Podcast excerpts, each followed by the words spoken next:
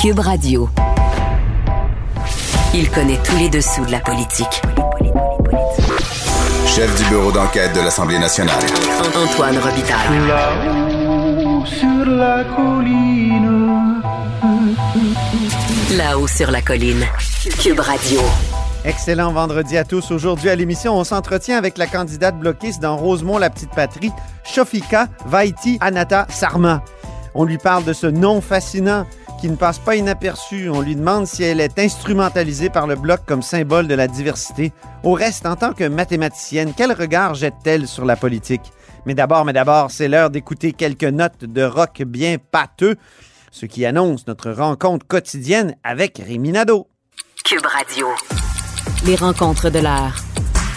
Rémi Nadeau et Antoine Robitaille. La rencontre Nadeau-Robitaille.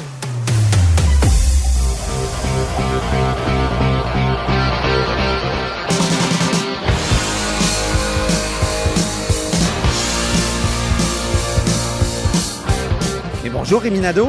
Bonjour Antoine. Amateur de rock lourd, expert en steak, tarte au sucre et accessoirement chef de bureau parlementaire à l'Assemblée nationale. Et d'ailleurs, c'est aujourd'hui, vendredi, que tu remets tes prix de la semaine. Et il y a un prix steak d'abord. À qui revient ce prix? Il y avait du choix, j'allais dire, Antoine, euh, cette semaine. Là, franchement, là, j'aurais Est-ce que tu dirais que c'était un buffet? Oui, c'était un buffet bien rempli. J'aurais pu euh, attribuer euh, des prix euh, steak à plusieurs personnes et des et des prix, je te dirais, végé pâté, le plus négatif à, à plusieurs personnes aussi. Beaucoup de choses. Alors, mais Hey, rappelle donc aux gens c'est quoi le prix steak, là? Oui, le prix steak, c'est évidemment parce que je suis un amateur de steak et de viande rouge. Donc, ça, c'est comme le, le- c'est le prix positif. Euh, c'est un, prix, donc, euh, qui souligne quelque chose de plus consistant. Protéiné. Et, euh, protéiné, oui, comme tu le dis, euh, et bien goûteux. Alors, euh, donc, je, veux souligner, donc, euh, cette semaine, euh, le- la sortie du livre de Sylvain Godreau et remettre à Sylvain Godreau mon prix steak cette semaine. Alors, il a lancé le livre Pragmatique quand le climat dicte l'action politique. Et je te dirais qu'à travers euh, ce qui est écrit dans le livre et ce qu'il a vécu dans, euh, je dirais, la dernière année et demie, si on veut, euh, ça vaut la peine de souligner le courage de ses convictions de Sylvain Godreau. Ouais. Euh, il, il a écrit dans le livre, on, on savait donc que ça n'avait pas été facile euh, au fil des mois euh, d'être le député de Jonquière, député au Saguenay-Lac-Saint-Jean et de s'opposer au projet GNL Québec euh, qui fait miroiter des retombées économiques pour le Saguenay-Lac-Saint-Jean. Mais Sylvain Godreau l'a fait parce que il croit, lui, euh, il est convaincu intimement que ce projet-là a des répercussions négatives sur le plan environnemental. Mhm. Et, et sa position était courageuse parce que ça aurait été facile de dire ben même si je suis pour l'environnement dans mon discours, là, vu que au Saguenay-Lac-Saint-Jean, pour mes concitoyens, pour les gens qui m'entourent, ils ont besoin d'emploi, ça aurait été facile de dire ben tiens, euh, pour ce projet-là, euh, euh, je suis d'accord, puis de se trouver un échappatoire. Bon, alors il l'a pas fait, et en se tenant debout, ben il a eu du vent de face euh, énormément. Il le raconte. euh, il a accordé une entrevue à mon collègue Charles Le Cavalier euh, dans laquelle il parlait de, de messages euh, très agressifs qu'il a reçus. Et tu sais, c'est de la part de concitoyens.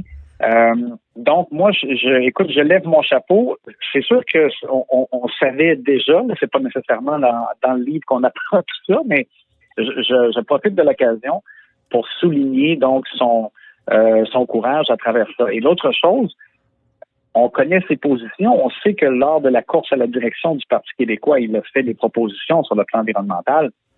Mais dans son livre, c'est bien ramassé, je te dirais, l'ensemble des propositions euh, qu'il a euh, soumises au cours euh, des dernières années. C'est un condensé et, et comme le titre l'indique, c'est pragmatique. C'est-à-dire que Mhm. euh, Sylvain Godreau l'a dit dans une entrevue, il veut pas faire le curé, il sait que lui-même, euh, il peut avoir des contradictions dans sa vie de tous les jours, mais il vote de différentes propositions, par exemple, euh, un fonds de transition énergétique qu'il juge absolument nécessaire pour pouvoir euh, avoir, offrir un soutien et, et un avenir à des gens qui vont perdre leur emploi parce qu'on on a de meilleurs procédés en matière d'environnement et, et il est bien placé pour le savoir parce que au Saguenay-Lac-Saint-Jean, on sait que l'aluminium, c'est super important. Il y a une grosse usine à Jonquière Et euh, quand on parle, par exemple, d'Elysis, le, le, nouveau euh, procédé pour euh, faire de l'aluminium, ben, si on va vers ça, c'est bon pour l'environnement, mais ça, ça fait perdre des emplois.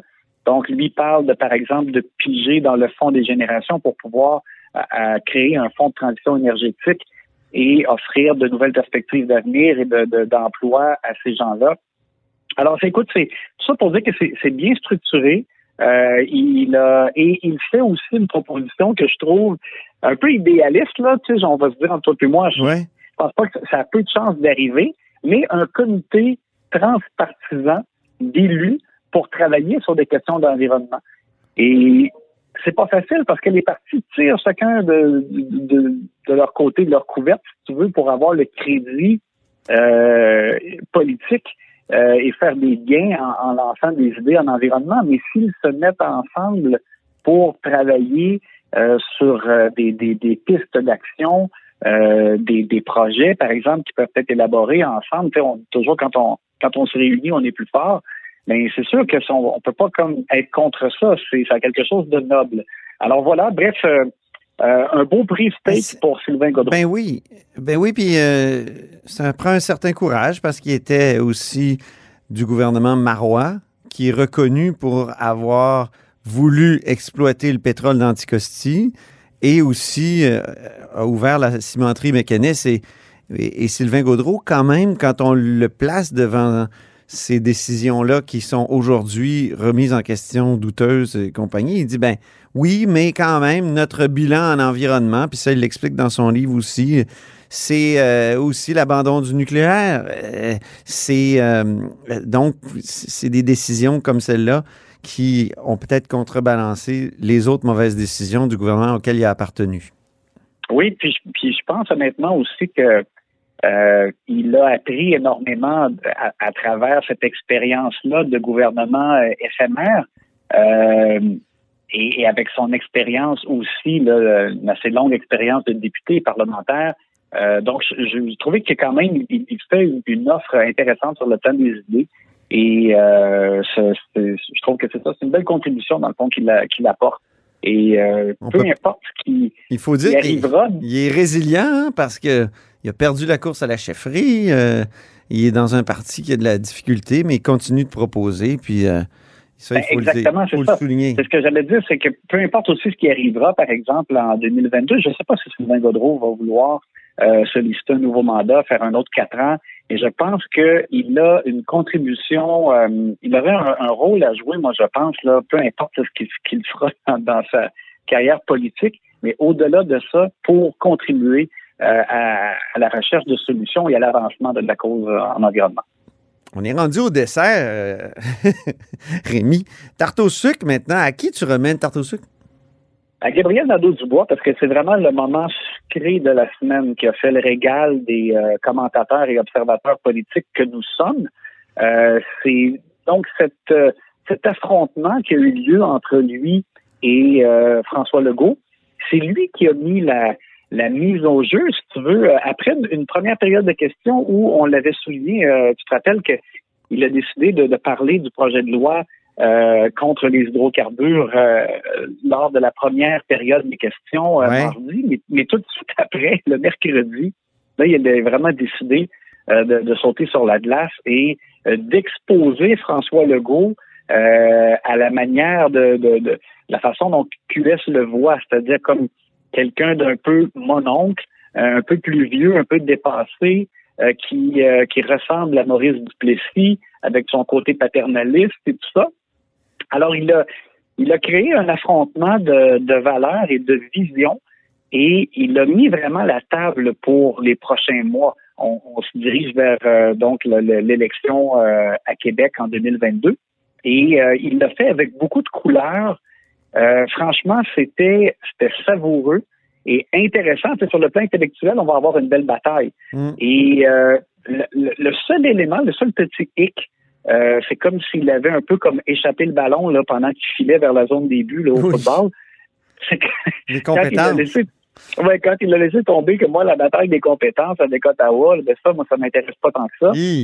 là, ça, c'est devenu donc une, une faiblesse Euh, et François Legault l'a exploité par la suite en disant bon, ben, le chat est sorti du sac, lui, ça ne tente pas de faire des gains pour le Québec. Il faudrait se croiser Ben les bras en attendant qu'il y ait un référendum gagnant. Alors ça, ouais. ça a été comme le point faible, mais sinon, Mm. ça a été vraiment un, un beau moment euh, euh, à la fois, donc, euh, tu sais, intéressant et sucré. Donc, c'est exactement ça. C'est la tarte au sucre de la semaine. Moi, j'ai deux petites pointes de tarte à, à remettre. Euh, Ben, une à, à Catherine Dorion pour son expression tunnel Elvis gratonien pour désigner le troisième lien. Je sais que ça te, ça te fait pas plaisir, ça. C'est pas le genre de tarte que tu goûtes, mais quand même, j'ai bien aimé l'expression.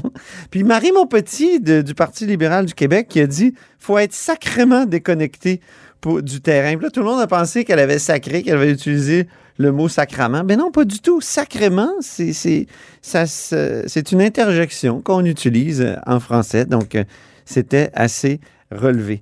Maintenant, ben, d'ailleurs, d'ailleurs, Marie euh, manie très bien la langue euh, française, je trouve. Euh, ça- on, on peut le souligner ici Oui. euh, au passage, mais elle s'exprime plutôt bien.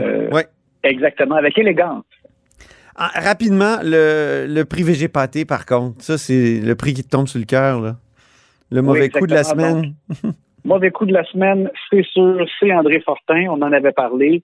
Euh, le leader euh, de l'opposition officielle a admis avoir conseillé Justin Trudeau. Et euh, donc, ça veut dire qu'il a aidé celui qui veut empiéter les champs de compétences des provinces, alors que sa Mm. chef Dominique Anglade euh, proteste fortement, écrit une lettre contre l'empiètement dans les champs de compétences de- des provinces, en associant ça même à une mise en tutelle. Alors, c'est sûr que ça a bousillé la rentrée des libéraux, ça les a mis dans la barre.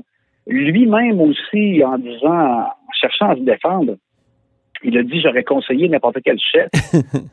là, c'est parce que tu donnes l'impression de conviction, d'être volage là, sur le plan des contradictions. C'est d'ailleurs c'est c'est euh, c'est Yves euh, Michaud qui avait parlé de, de loyauté successive hein, Ah oui, oui, oui.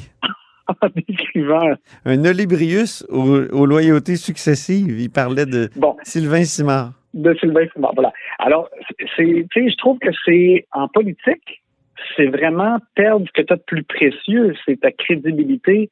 Euh, si tu n'as pas l'air sincère sur le plan de, des idées, tu sais, si ce que tu défends vraiment, c'est de, c'est de ne pas empiéter le champ de compétences des provinces, comment peux-tu euh, aller aider quelqu'un qui, qui, qui veut faire exactement ça? Je comprends qu'ils sont amis, euh, c'est ce qu'il a dit, là, il a accordé une entrevue à Charles Cavalier euh, hier. Euh, il dit bon, si c'est à refaire, je, je ferais différemment, je trouverais une autre façon de donner un coup de main, mais pas euh, pas de cette façon-là. Alors c'est sûr qu'il a mal paru, il a fait mal paraître son parti et ça va ça va continuer de faire mal pendant les, euh, les prochains mois. Merci beaucoup, Rémi Nadeau. On te souhaite une excellente fin de semaine, puis on se reparle lundi, Bon week-end. jour d'élection. Salut!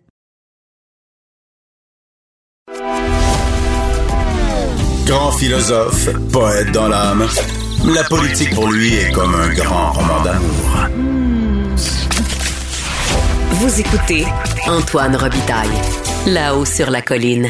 La diversité a encore une fois été un thème fort de cette élection et le Bloc et le Québec se sont encore une fois retrouvés au banc des accusés. On en discute avec Shafika Vaiti Anna Tassarma. Bonjour, Bonjour, Monsieur Robitaille, comment allez-vous? ça va bien? Vous êtes euh, candidate bloquiste dans Rosemont, la petite patrie. Euh, J'ai pas massacré votre nom, là. Non, vous l'avez super bien dit. Là, au final, là, c'est un test de lecture que je vous impose. Votre nom est un défi pour euh, tout francophone, effectivement. On vous a vu hier à Infoman, c'est très drôle. Et- mais êtes-vous tanné un peu qu'on vous réduise à ça? Non, même pas. En fait, au contraire, je trouve que c'est intéressant les discussions que j'ai parce que les gens sont pas habitués de voir ça, alors que je suis pas mal une de probablement beaucoup de centaines de milliers de personnes qui ont des noms un peu euh, atypiques, longs ou difficiles à prononcer. Donc, au contraire, je pense que ça nous invite collectivement à voir les noms différemment, puis aussi à s'intéresser à leur signification aussi.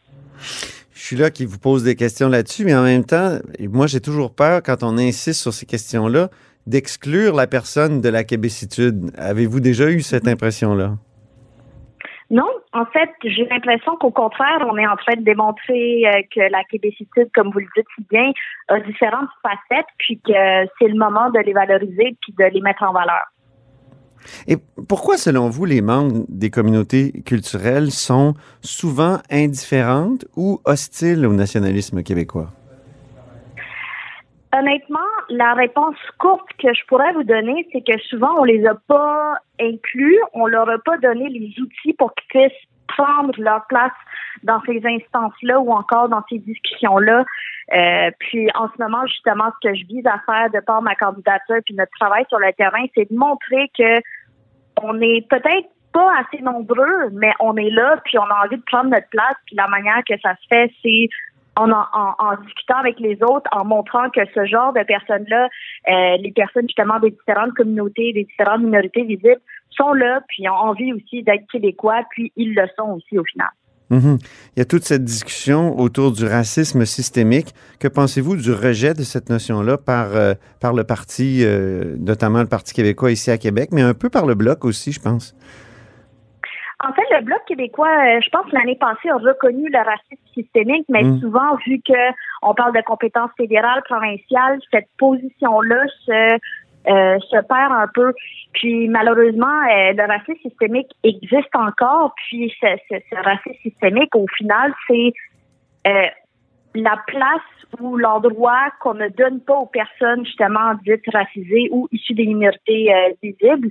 Puis euh, la manière justement de briser ce cycle-là, c'est d'une part non seulement reconnaître et euh, voir leur existence, mais aussi, mais aussi, pardon, reconnaître leur expertise qui peut être aussi différente de uniquement leur apparence. Parce Mhm. qu'il y a aussi cet enjeu-là où des fois quand on parle à des personnes, on les réduit justement à leurs origines diverses, Voilà. à leur expertise, alors que des fois il y a les deux.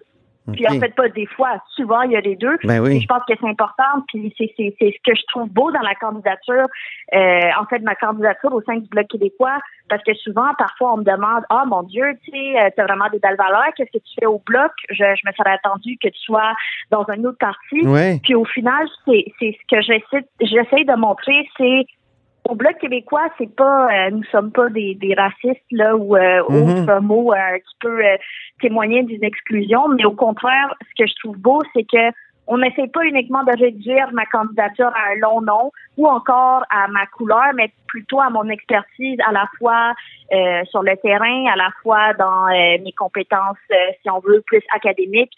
Puis c'est ça que je trouve intéressant de pouvoir justement autant m'émanciper, mais démontrer qu'il y a différentes facettes à, à, à nos valeurs québécoises. Comment êtes-vous devenu souverainiste, vous? Shafika? C'est une excellente question. C'est une excellente question, en fait. Euh, Moi, je suis née au Québec, mais euh, jusqu'à justement mon secondaire, le secondaire à 4 environ, je me suis jamais sentie québécoise ou d'ici. Puis, euh, justement, dans le pays d'origine euh, de mes parents, je me sentais pas plus de là-bas. Puis, c'est en, euh, c'est en apprenant la langue française, en l'embrassant, en, en, en essayant de, de, de la comprendre que j'ai pu moi-même développer un attachement parce qu'au final, ce qui nous ce qui nous enracine à nos valeurs, à nos besoins, c'est la langue, c'est les échanges avec les autres. Mhm. Puis justement, en découvrant ça, j'ai réalisé, eh ben, je suis québécoise moi aussi. Puis c'est c'est à partir de là que j'ai j'ai eu ces valeurs un peu de vouloir préserver la langue, vouloir vouloir préserver euh, nos valeurs, puis Mhm. aussi de de reconnaître que nous sommes euh, différents justement des autres provinces. Puis j'en profite aussi pour souligner que moi dans mon pays euh, d'origine au Sri Lanka, il y a, il y a une lutte similaire parce que là-bas il y a des il y a des Sri Lankais tamouls, puis il y a des Sri Lankais singalais Ben un oui. peu similaire, si on veut. Euh, euh, euh, euh, justement, je, je, je dirais pas peut-être pas entre les francophones et les anglophones, mais plutôt entre cette importance de préserver notre notre langue puis notre culture, cette lutte-là existe aussi dans mon pays d'origine. Donc, j'ai vraiment trouvé ça intéressant de voir qu'au final, on n'est pas seul à vouloir cette lutte-là. Et vous feriez le parallèle entre les Québécois et quelle communauté au Sri Lanka de celles que vous avez nommées? En fait, je dirais les Québécois. Ben en fait, pour moi, Québécois, c'est tous ceux qui habitent sur le territoire au Québec, puis qui s'associent à aux valeurs Mhm. ou euh, qui se sentent québécois. Donc toute personne qui se sent québécois est québécois pour moi, mais il faut qu'on reconnaisse justement qu'il y a un déclin de la langue française, que nous sommes différents, qu'on a des valeurs, des priorités différentes du restant des, des restants de, du restant de, du Canada en fait. Pour moi, c'est plus c'est pas une question de des communautés qui se battent, mais plutôt euh, par rapport à notre vision pour notre avenir. Mhm. Et vous étudiez en mathématiques et en sociologie. Je me demandais quel est le regard d'une mathématicienne sur la politique? En fait, euh, moi, ce que j'ai beaucoup apprécié ou ce que j'ai beaucoup, euh, mon petit plaisir coupable pendant euh, les derniers, dernières semaines de la campagne, c'est la présence des chiffres et l'impact que ça a sur nos citoyens. Ben oui. Puis c'est aussi ça qui, parce que justement pendant la pandémie, on l'a vu, on avait beaucoup de, on avait beaucoup de, de chiffres, on avait beaucoup de données, on avait une présence phénoménale aussi de la modélisation mathématique, si on veut. Puis c'est ça qui me, cet esprit-là justement des mathématiques, ça fait uniquement outil, ça, ça aide à outiller l'esprit critique chez à la fois nos citoyens, mais aussi nos journalistes qui présentent cette information-là. Donc moi, ce que, que ce qui m'amuse un peu, c'est mettons voir les différents partis comment euh, ils lancent des chiffres. Puis au final, ces chiffres-là ne s'additionnent pas nécessairement. Puis euh, le public ou les citoyens, la manière qu'ils perçoivent ça, c'est oh mon Dieu, ça a l'air d'une proposition concrète uniquement parce qu'il y a des chiffres, sans nécessairement regarder les liens qui sont euh, derrière ces données, ces chiffres et ces propositions. Donc, je pense vraiment que ce, ce bagage-là en mathématiques vient vraiment outiller moi-même mon esprit critique, puis aussi à avoir un regard différent sur les différentes propositions euh, des partis, des plateformes et aussi des, des, des- de l'information qu'on partage à nos citoyens. C'est ça, quand j'ai vu votre, euh, vos- ces deux euh, disciplines auxquelles vous, vous appartenez, euh, les mathématiques, ils sont très précises. C'est, c'est l'univers de Descartes, dans le fond, c'est la certitude de Descartes. Euh, puis l'autre, la sociologie, c'est est-ce que c'est pas totalement mou? Euh, vous, euh, euh, lequel vous préférez des deux? Lequel univers? En fait, euh, je vous avoue profondément euh, avoir un- une affection particulière pour les mathématiques parce que j'ai l'impression que c'est pas mal la base de tout. Au-delà des chiffres, justement, comme vous le dites, cette précision-là, euh, ça vient d'une réflexion, d'un raisonnement qui démontre chaque étape vers soit la vérité, vers soit nos propositions. Puis ça organise un peu les réflexions, les pensées, ça permet justement d'être plus clair, d'être concis, puis de, de pouvoir livrer un message, un discours qui va être compris par les autres parce qu'au final, chaque étape euh, qu'on qu'on franchit vers la solution nécessite et mérite d'être claire parce que sinon la solution est erronée, la solution est pas comprise. Mhm. Puis c'est un peu cette- ce regard-là que je mène à la fois en sociologie ou encore dans mes euh, dans mes engagements ou mes discours politiques parce qu'au final, je veux que chaque chose que je, je dis à mes citoyens, que je partage, soit vrai, mais aussi que ça soit compris par l'autre. Mhm. Je veux pas que ça soit loin, je veux pas que ça soit incompris ou que ça semble un peu, euh, comme vous le dites, mou ou euh, sans fondement. Et, et quelles sont vos spécialisations en mathématiques et en sociologie? Euh, en mathématiques, moi, ce qui m'intéresse beaucoup, c'est la modélisation mathématique. La modélisation mathématique, c'est beaucoup plus des maths appliquées. Puis, ça permet justement de faire des ponts vers les sciences sociales, vers euh, l'environnement, notamment euh, tout ce qui entoure la pandémie aussi. Donc, c'est vraiment essentiellement la Ah oui, donnez-moi un exemple. Donnez-moi un exemple, en le fait, lien avec la pandémie. Euh, avec la pandémie, dans le fond, dans tout ce qui est en matière de vaccination ou en matière de gestion de pandémie, le nombre de cas, il y a différents facteurs qui font qu'on tienne en compte pour euh, émettre, euh, ben, je dirais pour prédire justement le nombre de cas qui va euh, qui va être présent euh, dans les prochains jours. Puis en matière de vaccination aussi, il faut qu'on tienne en compte euh, le temps, mettons, d'effet, le temps d'attente pour recevoir la vaccination. Puis ces différents facteurs-là au final, il y a des équations mathématiques justement qui tiennent en compte ces facteurs-là, le temps, le déplacement, euh, l'attente, puis ça fait en sorte qu'on a un portrait très clair, mais en arrière, il y a beaucoup de chiffres, il y a beaucoup de raisonnements qui sont faits pour que les différentes variables aient un lien entre eux, puis les différents facteurs aient un impact ou non Hmm. des variables. Puis en sociaux maintenant? Votre, votre, votre Euh, angle ou votre spécialité? Euh, en sociologie, ça va vraiment. euh, moi, dans le fond, j'ai toujours été impliquée euh, dans différents endroits, que ce soit plus communautaire, académique ou si on veut, scolaire aussi. Puis la sociologie, la raison pourquoi je suis allée chercher ça, c'est pour mieux comprendre ces inégalités-là, pour avoir parce qu'il y a des inégalités malheureusement un peu partout. Puis la sociologie nous permet d'avoir un regard sur la population, comprendre un peu les mouvements sociaux. Puis la raison, euh, justement, pourquoi je suis allée chercher ce bagage-là, c'est pour mieux comprendre les inégalités, surtout en matière, si on veut, d'éducation, Oui. ou même en accès, euh, l'accessibilité de la chose. Notamment, euh, ce qui m'intéresse beaucoup, c'est la place des, euh, des, des femmes, la, la place des femmes racisées, la place de différentes minorités sur la sphère publique, puis les facteurs justement qui font en sorte que euh, une personne puisse réussir ou non à percer ce milieu-là. Donc c'est vraiment c'est euh, c'est cet angle-là que je suis allée chercher euh, euh, dans ma formation en sociologie. Mhm. Vous vous euh, présentez contre Alexandre Boulris. Euh, S'il gagne, est-ce que certains qu'on pourrait qualifier de woke pourraient dire ben c'est l'homme blanc qui a gagné contre la pauvre racisée? Et si on dit ça qu'est-ce que vous répondriez à ça? Euh, en fait, c'est curieux. euh, c'est en fait c'est le discours contraire. Euh. On parle, euh, c'est le discours contraire que j'entends s'il gagne. Malheureusement, en fait, je pense que personne viendrait nécessairement à ma défense. Juste hier, j'étais sur la rue, je parlais, j'abordais des citoyens, puis quelqu'un, euh, ça m'a bien fait rire. Je demandais, ah, ok, est-ce que vous avez, vous êtes allé voter, est-ce que vous hésitez, qu'est-ce qui vous fait hésiter La personne m'a regardé puis m'a dit, euh, je veux quelqu'un qui va bien représenter les minorités. Ok? Et la personne me dit ça alors que moi-même, j'en suis visiblement, puis je le suis. Vous l'incarnez, mais oui. discours-là, il y a- je l'incarne, je- on le voit là, je que je le suis.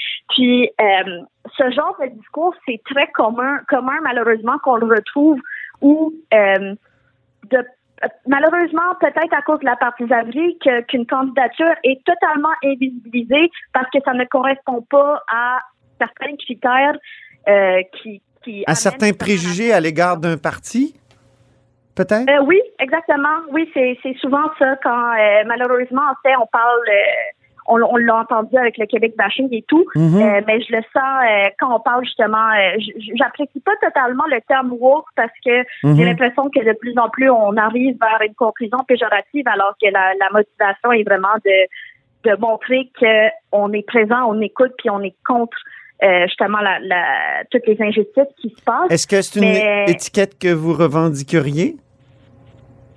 Euh, personnellement, j'ai beaucoup de la difficulté avec les étiquettes. Euh, justement, même pendant ma campagne, là, rares sont les fois où j'ai joué la carte de la de la femme racisée parce Ouais. qu'au final, j'ai vraiment envie que à la fin de la journée, ce qu'on ce qu'on devrait faire en tant que en tant que personne, c'est représenter à la fois nos droits, ceux de nos ceux de nos collègues, nos euh, pères et euh, de nos citoyens. Donc j'ai vraiment la difficulté à jouer cette carte-là, de jouer les différentes cartes pour euh, m'assurer que le message soit entendu. J'essaie Ouais. beaucoup plus de miser sur le rassemblement, sur euh, la- même avez- si c'est difficile, sur le côté plus positif de la chose. Votre perspective met l'accent sur euh, l'universel plutôt que le particulier, si je puis euh. Exactement, exactement. Euh, Dites-moi ceux qui vont ceux qui vont dire elle est instrumentalisée par le bloc qui veut simplement lutter contre son image fermée, raciste ou euh, ou discriminatoire. En fait, euh, je, je suis très consciente de, de, de- si on veut, de, de cet enjeu-là. Puis, avant même de m'embarquer, j'ai eu des réflexions sincères là-dessus. Puis, plus que je, je menais ma campagne, plus que je rencontrais mes, mes députés sortants, mes collègues, euh, que ce soit même le chef, j'ai réalisé que jamais on a utilisé ma candidature pour démontrer un certain racisme, que ma candidature, ma personne était reconnue uniquement parce que j'avais un dynamisme, j'avais un, Ouais. un amour profond pour les gens, pour ma circonscription. Puis pour moi, c'est l'exemple parfait de je me suis pas fait instrumentaliser parce que jamais on dit oh ben on n'est pas raciste parce que on a une candidate d'origine sri-lankaise Oui. qui est comptée. Puis je pense que ça c'est très important à souligner parce qu'il y a différents partis qui justement mettent en valeur plus ce côté-là de diversité, qui mettent justement des personnes dans des comtés malheureusement peu gagnables et qui jouent beaucoup cette carte-là.